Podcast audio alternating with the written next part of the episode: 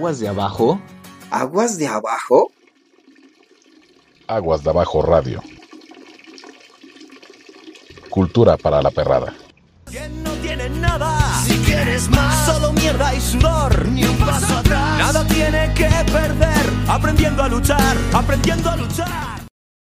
Muchachas, muchachos, bienvenidos una vez más a Aguas de Abajo Radio. Aquí estamos con la Nutrasexual, su amigo Pastelito, saludándolos desde el cubil felino. Mi querida Nutrasexual, ¿cómo estás? Muy bien, Pastelito, aquí desde Agüitas reportándose. Ah, yo ahorita sigo, sigo en la barca, pero ya dentro de poco estaré por ahí echando unos pistos y cotorreando con la racita. Pues cabrón, para comentarte aquí un, un tema que traigo entre pezuñas, entre garras. Fíjate que un tal camarada Sacán nos hizo llegar aquí a, al cubil felino su libro, cabrón. No sé si ya lo checaste, se llama Monstruos Cotidianos.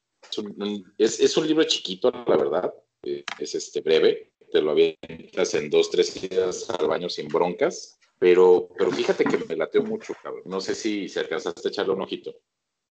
Simón, sí, pues ese, el, el Azacán es compa, pues es compa de antaño, de aquí, de aguas de abajo. pues es, pues no se me hace malo para hacer un primer libro, ¿no?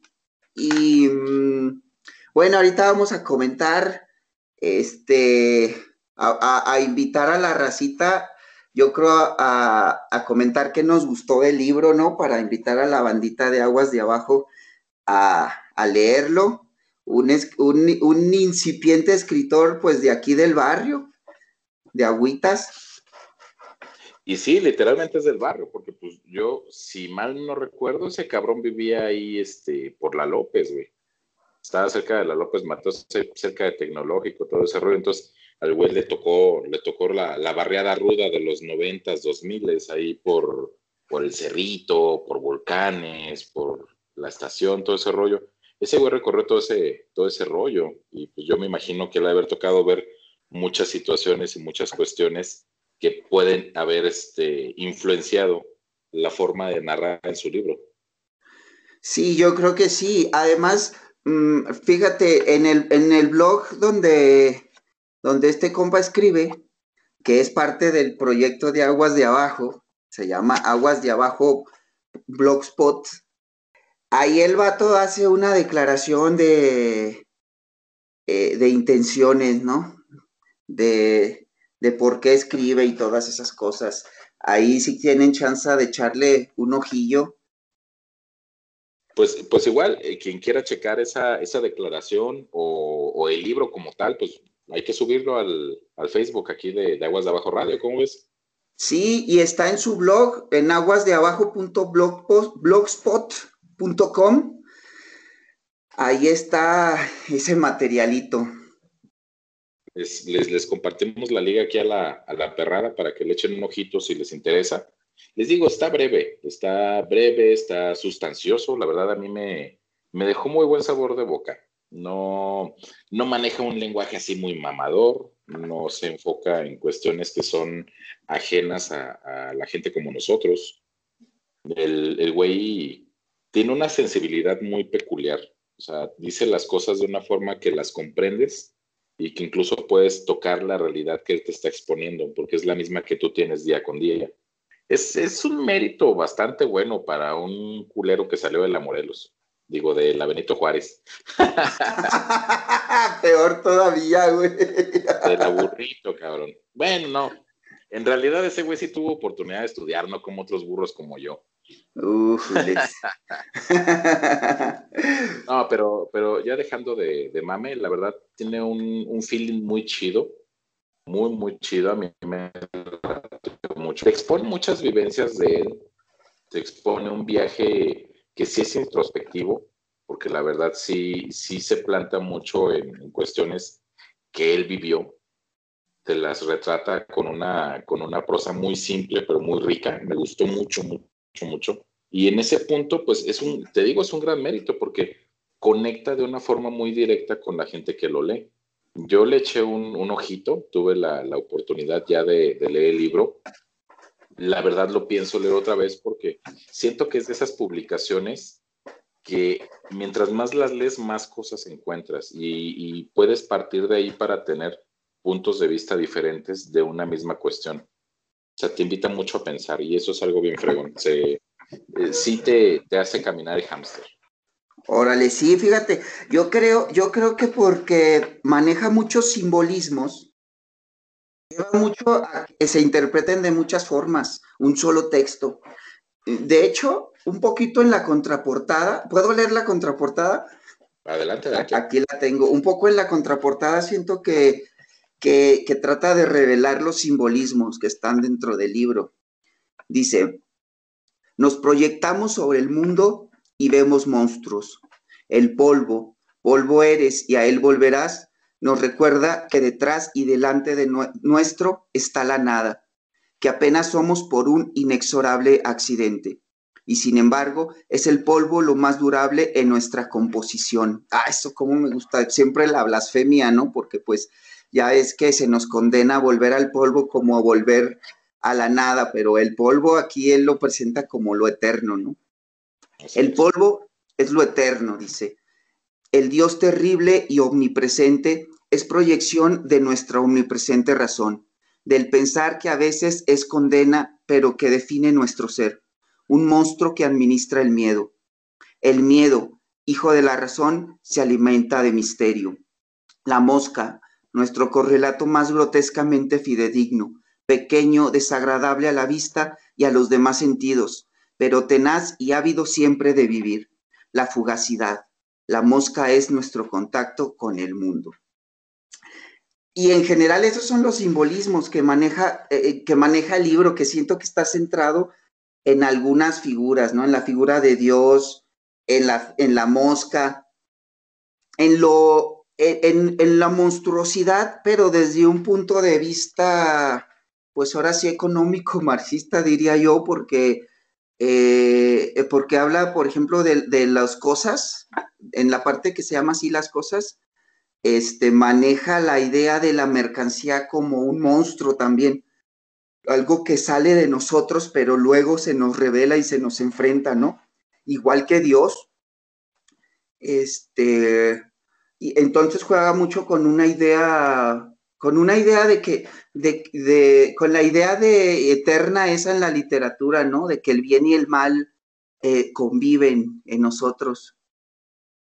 Sí, de hecho, creo que era Lacan que decía que, que las nalgas de Dios son las mejillas del diablo.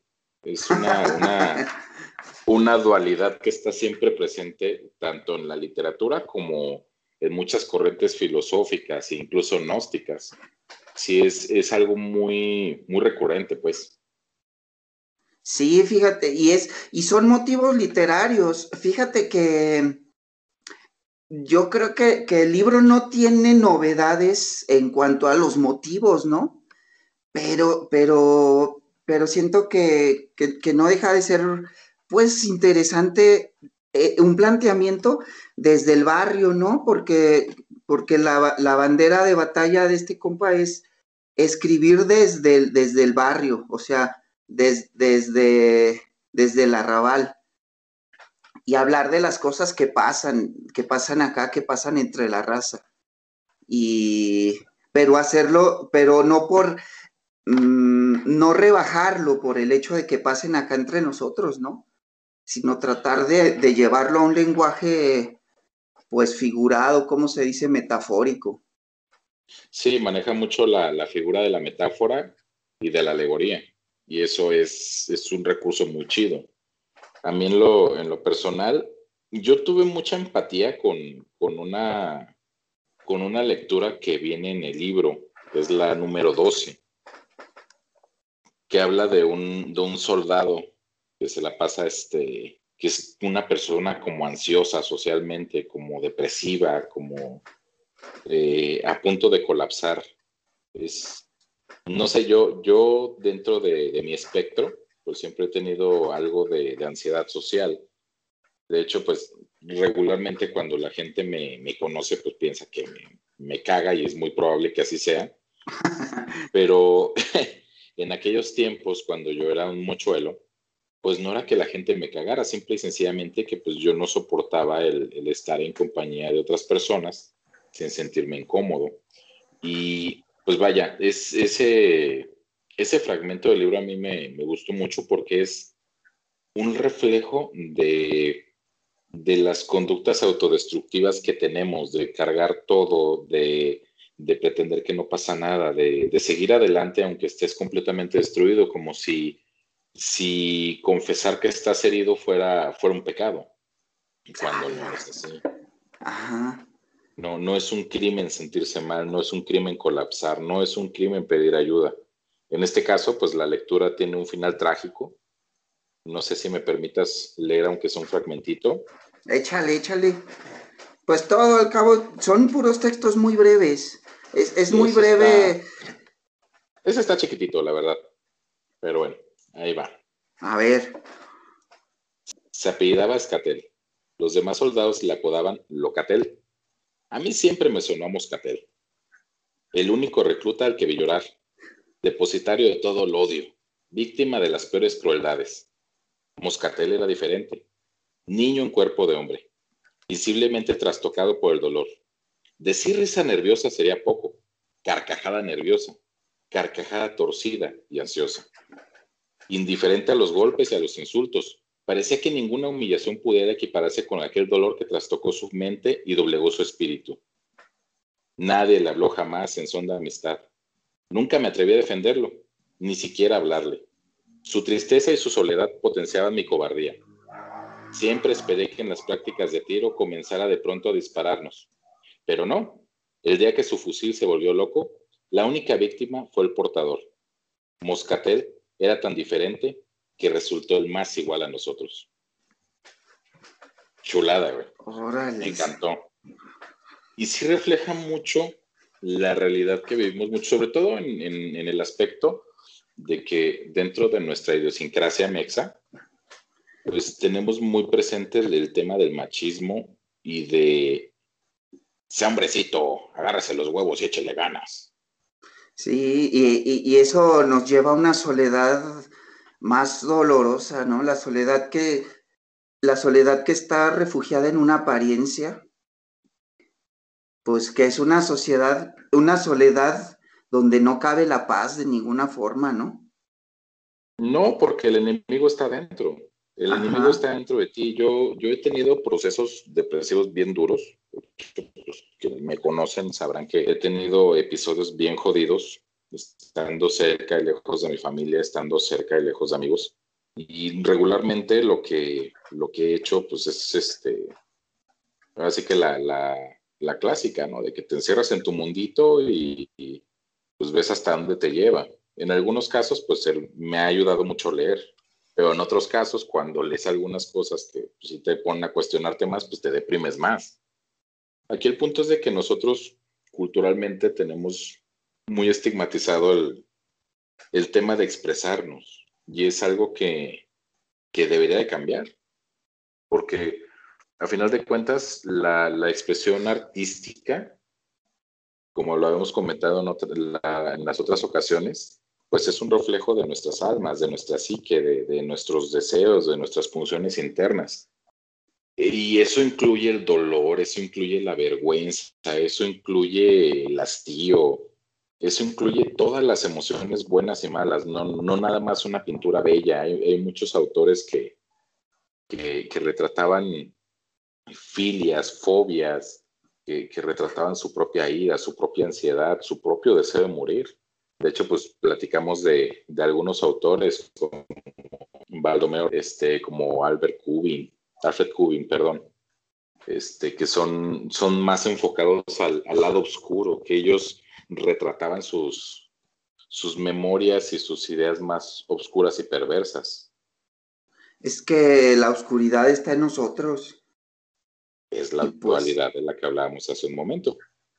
Sí pues como, bien dices, o sea, somos, somos seres de luz y somos seres de oscuridad. Somos algo bueno y algo malo. Bien dicen por ahí que dependiendo quién cuenta la historia, Caperucita es buena o es mala, y luego es bueno o es malo. Entonces, dentro de ese contexto, nosotros necesitamos darle un cauce a nuestras sensaciones y a nuestras ideas para que puedan fluir y no nos destruyan, porque puede ser muy destructivo, hay gente que se mata, hay gente que mata, tú lo acabas de decir hace un momento con, con Hitler, las punciones negativas, el dejarte llevar más por el tánatos que por el eros, es una, es una cuestión bien profunda y bien arraigada que desgraciadamente en, el caso de nuestra cultura, pues ha sido puesta a un lado, ha sido despreciada por actitudes que, que son muy soberbias y que no nos quedan. A final de cuentas, nosotros necesitamos encontrar una forma de construir, de, de, crear puentes hacia el entendimiento con nuestros semejantes, de, de crear empatía, porque tú lo ves, por ejemplo, en el supermercado.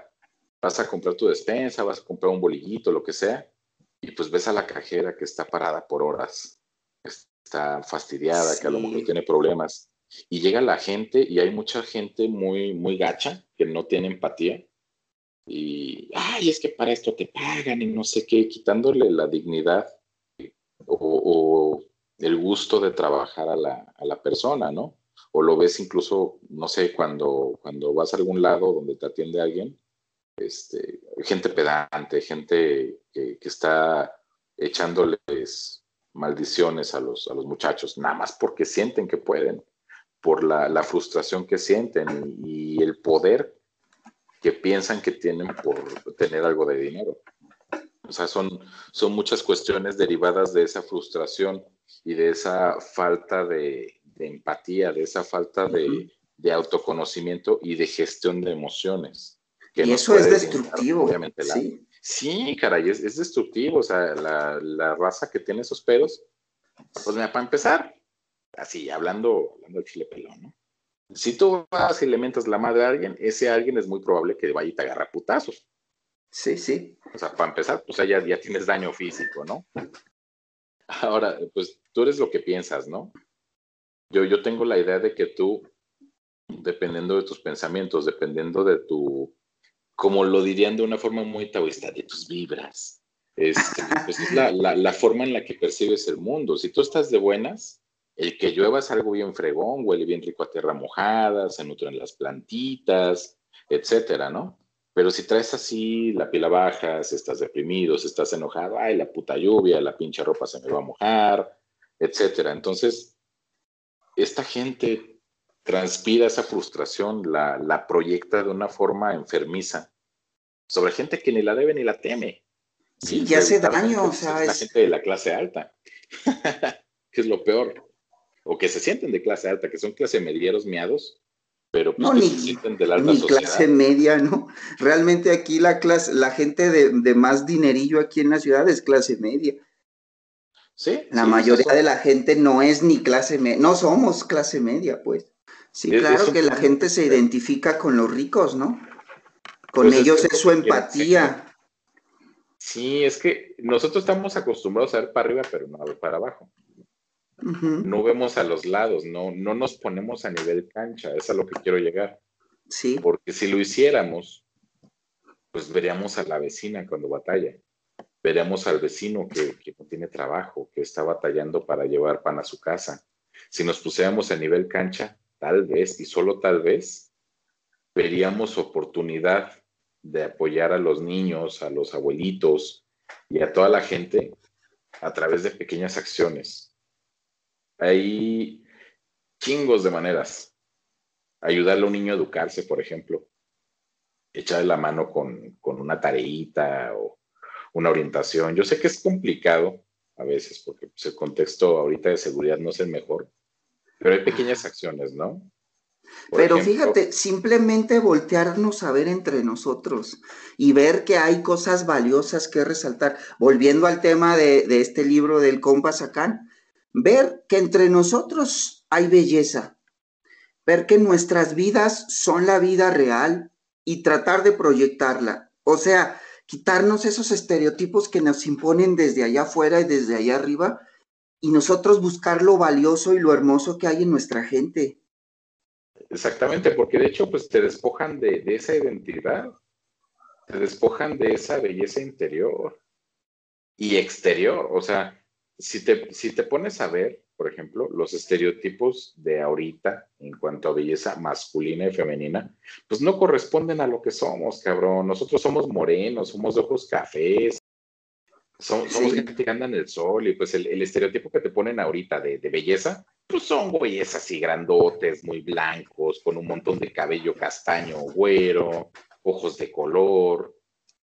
Este, en el caso de las chavas, pues igual chavas altas, súper pechugonas, súper nalgonas, con ojos de color, súper blancas, así sin estrías en ningún lado. Pues carajo, ¿quién, quién chingados está así? ¿Quién carajos está así? ¿Quién demonios va a invertir tanto para verse de esa forma? Hay quien lo hace, hay quien lo tiene, pues está chido, pero desgraciadamente a través de eso le joden la vida a mucha gente que no es así, que es la mayoría. Y la enferman con la idea de aparentar, ¿no? Que dice, dice en un autor, no me acuerdo quién, Guy Debord, creo, dice, en una sociedad eh, donde lo que vale es la apariencia, pues aparentar es lo que hay que hacer. O sea, tu, tu vida se dedica a aparentar, siempre estar aparentando. Exactamente. Y es, y es triste porque hay tanto, tanto, tanto que la gente puede aportar y dar, que, puede reflejar. Hay, hay, tanta gente que debería estar tan orgullosa y tan feliz de sus raíces. Y pues no, ¿por qué? Pues porque viven pegados al TikTok, al bombardeo mediático, a estar este, oliendo pedos en Facebook, a andar ahí este, haciendo corajes en redes sociales, y lo estamos haciendo de forma consciente, que es lo peor. Porque ahorita, pues no se escuchas la, la cancioncita de O no, de, la puta ardilla esa que se queja. No, la verdad no. Sí, o sea, yo, yo lo veo por decir aquí en el, trabajo, los muchachos pues traen sus teléfonos y pues de tanto consumir tú ya, ya sabes que están viendo por la musiquita que sale, porque todos usan la misma musiquita, todos usan los mismos acentos, los mismos ademanes y pues vaya, es, es, es el adoctrinamiento de, de una forma tan eficiente, porque lo hacemos de forma consciente. Nosotros vamos hacia ello por la comodidad de no pensar. Así es. Es que la comodidad, no voy a decir nada de la comodidad porque en el texto, porque el compa este mandó un texto para su presentación. Ah, porque has de saber que esta es la primera presentación de su libro Hijo de la chingada, huevón. No tiene ni quien le presente el libro, el pobre cabrón. O sea, ¿por qué no, cabrón? ¿Por qué no lo habías quitado el güey? O sea, a mí me mandó el libro, me mandó abrazos y besitos. Es muy tímido, pero mandó un escrito el vato para que lo leyéramos en su nombre. A ver, viene de ahí. Pero, ah, ya, bueno, ahí va, pues sí, pues ya, vamos a dar quise traerles eh, un textito preparatorio porque el vato hace una referencia, ya sabes, esos vatos, sus referencias acá muy, muy acá, ¿verdad? Entonces hace una referencia a la Ilíada, este, al momento en que Tetis baja a hablar con su hijo Aquiles y Aquiles está destrozado porque acaban de matar a Patroclo, a su mejor amigo, y entonces ella viene, eh, cuando mató a Patroclo, Héctor mató a Patroclo y le quitó la armadura de Aquiles. Entonces Aquiles está ahí eh, destrozado, ¿verdad? Y no tiene armadura. Entonces baja la diosa Tetis y le ofrece llevarle una armadura. Se va al Olimpo, va con Hefesto, le hacen la armadura y regresa y se le entrega. Y bueno, dice esto. Madre mía, las armas que el Dios me ha procurado son obras que corresponden a inmortales, no como las que un mortal ejecuta. Ahora sí que me voy a armar, pero muy atroz miedo siento de que entre tanto en el cuerpo del fornido hijo de Menecio penetren las moscas por las heridas abiertas con el bronce, críen gusanos, mancillen lo que ya solo es el cadáver, su vida ya está exterminada, y se pudra toda la piel. Le respondió entonces Tetis, la diosa de argénteos pies. Hijo, no sea eso motivo de cuita para tus mientes. Yo trataré de protegerlo contra la feroz estirpe de las moscas, que devora a los mortales asesinados por Ares. Incluso si sigue yaciendo hasta que se cumpla un año, la piel permanecerá todo el tiempo inalterable o aún mejor. Mas tú convoca a una asamblea a los héroes aqueos y renuncia a tu cólera contra Gaminón, pastor de huestes, y equípate enseguida para el combate y revístete de coraje. Tras hablar así, infundió en él furor lleno de audacia y destiló en el cuerpo de Patroclo ambrosía y rojo néctar por la nariz, para que la piel permaneciera incorrupta. Bueno, ese pasaje de, de la Iliada, a ese pasaje de la Iliada alude este compa en el texto que nos mandó para leer. Me hace bien interesante ese pasaje porque las moscas aquí representan la decadencia, ¿no? Lo que se corrompe y son motivo para introducir la idea de la ambrosía, ¿no? De lo que hace a los dioses inmortales y, pues introducir la idea de eso, de lo permanente, lo que dura, lo que no se corrompe. Este, bueno, entonces dice aquí lo que manda Sacán, dice. No le pasaron inadvertidas al gran Homero las pequeñas moscas. Tampoco nosotros hemos de serle del todo indiferentes a la vida. Este libro nació a raíz de una serie de reflexiones acerca de la empatía, la cotidianidad y la condición humana. Motivos nada originales filtrados por la mirada de un comunista desorganizado, es decir, descorazonado. Como toda obra humana, este texto es producto del trabajo de muchas personas. Quisiera que todo ese esfuerzo hubiera sido más fructífero, pero solo está en mi poder agradecer a quienes aportaron su trabajo de manera totalmente desinteresada. Considero, como Bruno Traven, que una obra literaria es mérito por igual del escritor que de quien le proveyó de alimentos o confeccionó su ropa. Gracias, pues a quienes con su trabajo contribuyeron en la realización de esta pequeña obra, a quienes trabajaron directamente en el texto y la edición, a mi familia en Estados Unidos, que en muchas ocasiones, por medio de sus remesas, me brindaron el tiempo para escribir. Nunca, nunca un mecenas y siempre el trabajo de los humildes es lo que ha sostenido al arte y a las ciencias. Gracias también a los obreros y campesinos de la patria que costearon mi, que costearon mi educación. Ellos, como yo mismo, están representados en el nombre de Azacán. Un Azacán era un aguador de la Edad Media, alguien que introducía agua en las ciudades mediante un trabajo sumamente arduo. En el Quijote, para expresar que alguien es un donadie, Cervantes refiere que es un hijo de Azacán.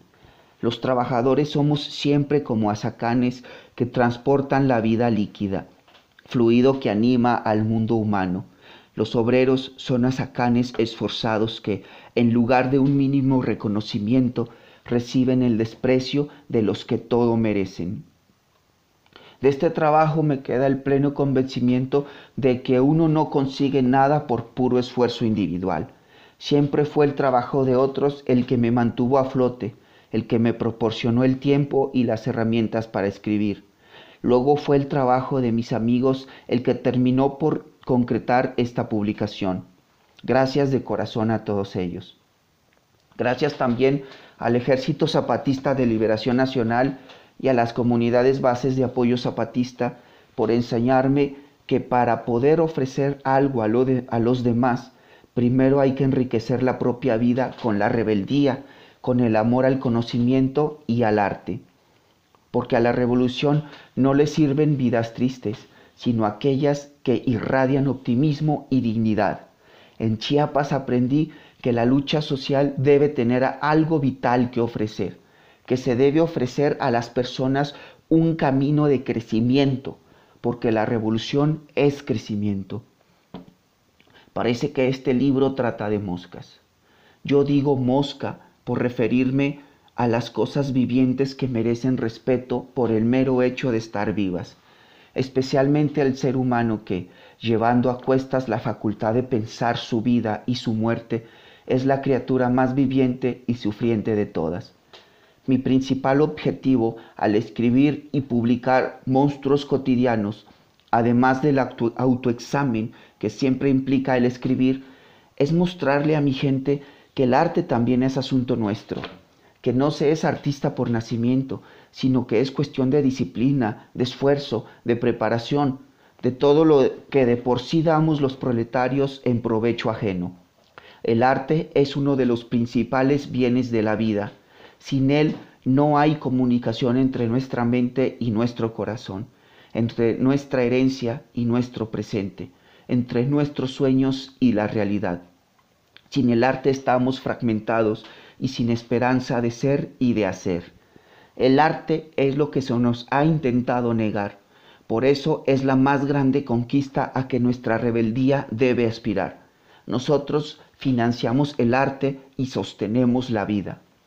Hemos de reclamarlos ambos. Regresando a nuestro asunto, las moscas. Lo que encontré cuando empecé a observar a la gente sencilla, la que busco como motivo y destino de mis escritos, es que se encuentra muy sola, porque vivimos en un sistema que aísla a la gente, que se sostiene en la carencia, y la soledad es carencia. El menesteroso, él sí que sabe bien cómo se vive la soledad. Ella, la soledad como carencia, que no la rica soledad reflexiva, es uno de nuestros monstruos cotidianos. Solo el hombre la experimenta, solo para él para él hay desamparo, incomprensión, resentimiento, desamor. En cierto sentido, ser hombre es poder estar solo. Y si al solitario le falta de todo, por lo menos no le han de faltar las entrometidas moscas, omnipresentes emisarias de la vida. Las moscas no necesitan presentación en el mundo de los motivos literarios. La mosca es una cosita viva que saca mi espíritu de su enajenación en las cosas muertas, de su comodidad pasiva hacia la vida misma. Como tábanos molestan, pero no amenazan con aguijonear, sino con afear el ambiente esterilizado que nos hemos procurado. La mosca incomoda y nuestro peor enemigo hoy en día es la comodidad.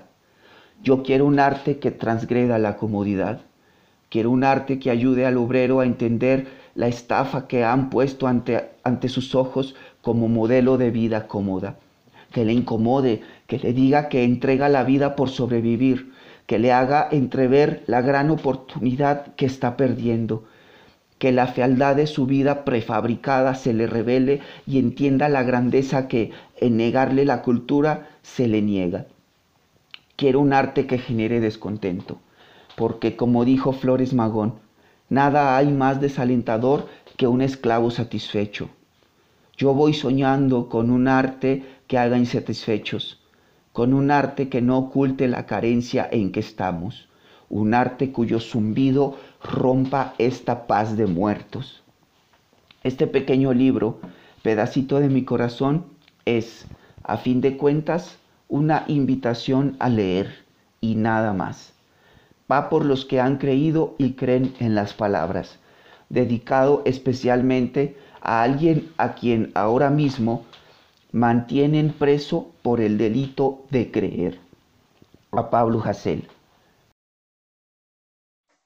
Ya, bueno, eso es lo que quería decir el, el compa sobre su libro. Se intenció el güey, pero muy bueno, me lateó me llamó la atención que algunas cosas que dijiste, ah, debo aclarar para el auditorio que Pastelito no había leído este texto, yo sí. Este, me, sacó de onda que algunas cosas que dicen aquí tú las comentaste, no sé si te diste cuenta. Sí, sí, pero pues es que es justamente lo que expresa el libro. Es la, idea principal del libro. Entonces, yo creo que de, ahí surgió el, el tema, ¿no? Sí. viendo, viendo cómo piensa el, el buen Azacán, pues siento que ahí hubo también un, sesgo de empatía. Eso es todo, qué bonito. Ah, oye, pues yo, yo quería también leer un pedacito de, un fragmentito que me gustó mucho del libro. Este es muy cortito. Viene en la página 29 del libro, que es ya para el final. es un libro súper cortito, como tú decías que te lo echas en tres idas al baño. Este, porque este cuate, yo veo en el texto que está medio obsesionado también por la brevedad. Y creo que una de las razones es porque es súper fan de Augusto Monterroso. Y este fragmento que a mí me gustó, así se llama, a Monterroso. Dice, también necesita un contexto, ¿no? En uno de sus libros, En Movimiento Perpetuo, Augusto Monterroso dice que hay tres grandes temas de la literatura. El amor, la muerte y las moscas. Y dice que, y ahí plantea un proyecto Monterroso que no hizo realidad, ¿no? Que era buscar a las moscas en toda la literatura. Después se dio cuenta que era una tarea inabarcable y pues renunció. Pero pues esta idea de, escribir sobre las moscas no es de Azacán, es de este señor, de Augusto Monterroso. Y, y, aquí, y en este texto, ahorita les voy a comentar porque se me hizo interesante este texto. Dice, a Monterroso, todos los temas de la literatura pueden reducirse a uno, la soledad.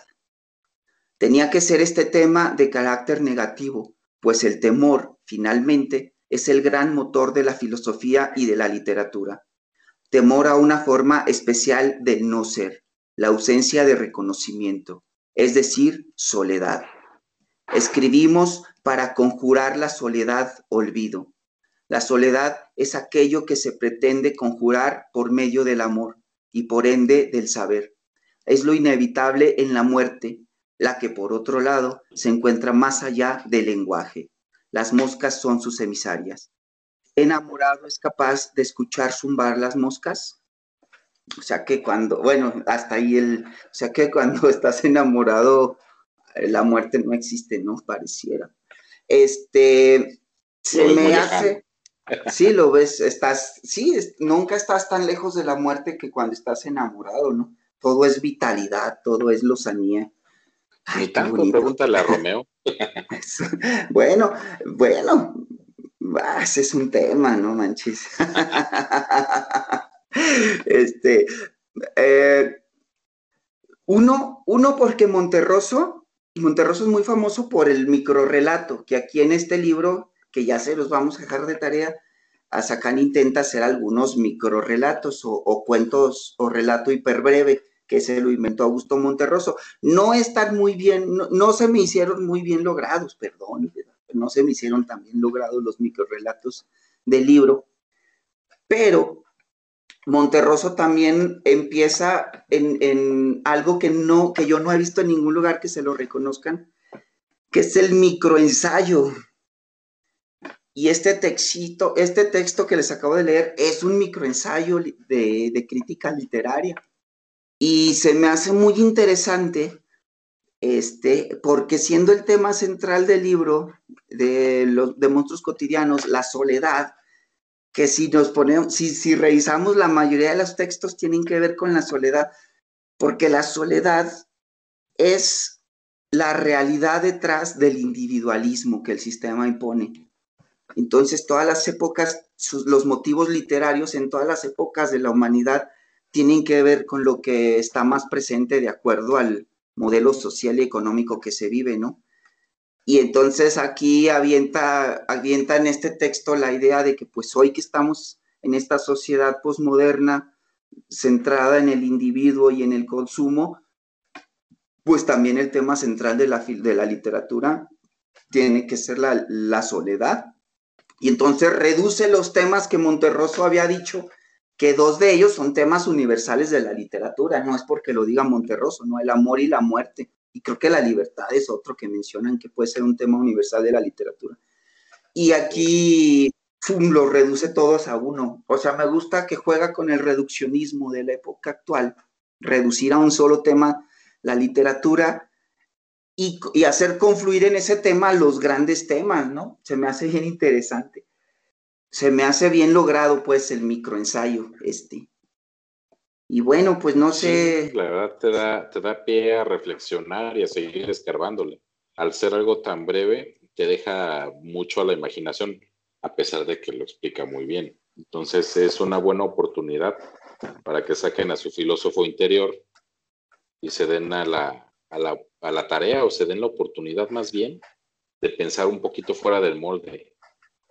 Sí, de, de ver y ver la realidad con ojos artísticos, ver la realidad, mm, ver más allá de lo evidente, como decían los Thundercats, ¿verdad?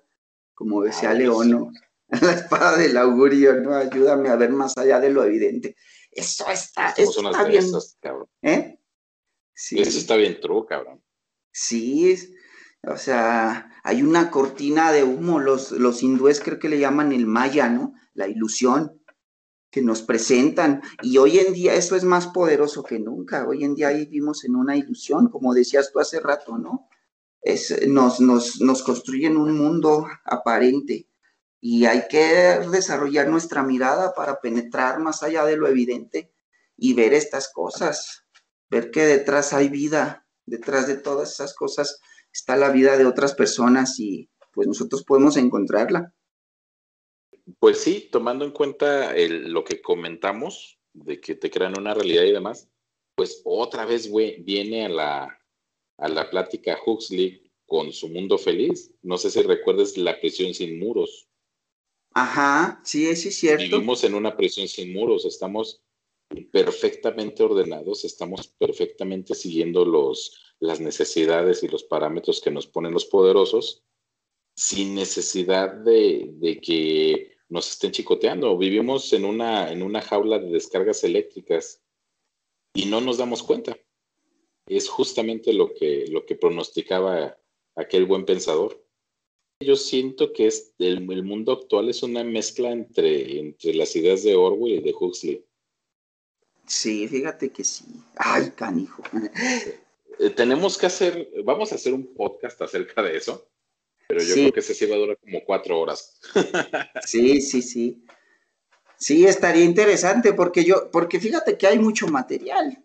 O sea, sí, sí hay No, mucho o sea, en la literatura. Entre Huxley, entre Orwell, eh, hay cosas que incluso también Dostoyevsky describía. Este, hay, hay cuestiones así medio kafkianas. Sartre, el mismo Sartre, ajá, sí, sí. Ah, no, pues si nos vamos ya a ese, a ese rollo, pues Ernesto Sabato también nos puede dar una, sí. una cátedra muy amplia.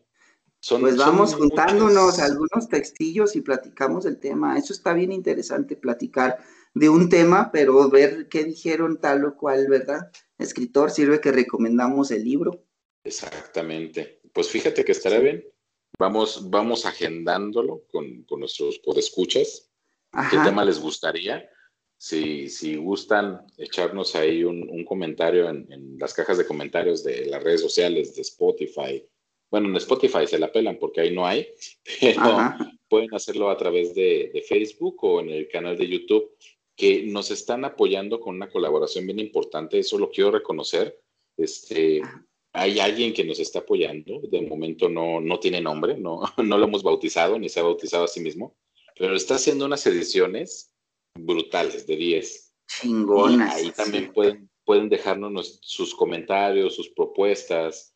Si ustedes tienen alguna cuestión que quieran tocar, adelante. Recuerden que este espacio es por y para ustedes. Eso. Oye, y nada más resaltar, eh, este, hablando de la edición de el libro de Monstruos Cotidianos, se descarga gratis el Azacan, tanto Azacan como el compa este que hizo la edición, se llama Alan Anuar de la Cruz. Ninguno de los dos este, creen que se deba vender el trabajo artístico. Entonces, este, el libro es, grat- es gratuito, se descarga gratis. Aquí les vamos a poner el link para descargarlo. Algo, algo me comentó el, el Jotingas del Alan que, que probablemente iba a haber una, una edición física en próximos meses. De igual manera, pues ya que nos avise a Sacan o, o, o el Alancillo y ya les estaremos comunicando por si quieren una copia. Órale, esa yo no me la sabía, no me la habían platicado. Bueno, pues ahí está, de todas maneras les dejamos aquí el link, este, y pues pendientes de lo que dice Pastelito. Eso estaría de aquellas. Pues muchachos, muchachas, hasta aquí llegó el cotorreo. Un gustazo estar otra vez con ustedes. ya estaremos preparando más, más temas, más, más debate, más mala onda, más eh, vibras pesadas y artísticas para ustedes. Esperamos que tengan una excelente semana, sea día, tarde o noche, nos vale madre. A la hora que estén escuchando esto, el chiste que estén a gusto, cabrones. Y cabrones. Eso es todo. bueno, vámonos pues. Si quieres más, esto es la hostia. Si quieres más, pero da igual, ni un paso atrás. No hay nada que perder, aprendiendo a luchar, aprendiendo a luchar. Si quieres más, quien no tiene nada. Si quieres más, solo mierda y sudor, ni un paso atrás. Nada tiene que perder, aprendiendo a luchar, aprendiendo a luchar.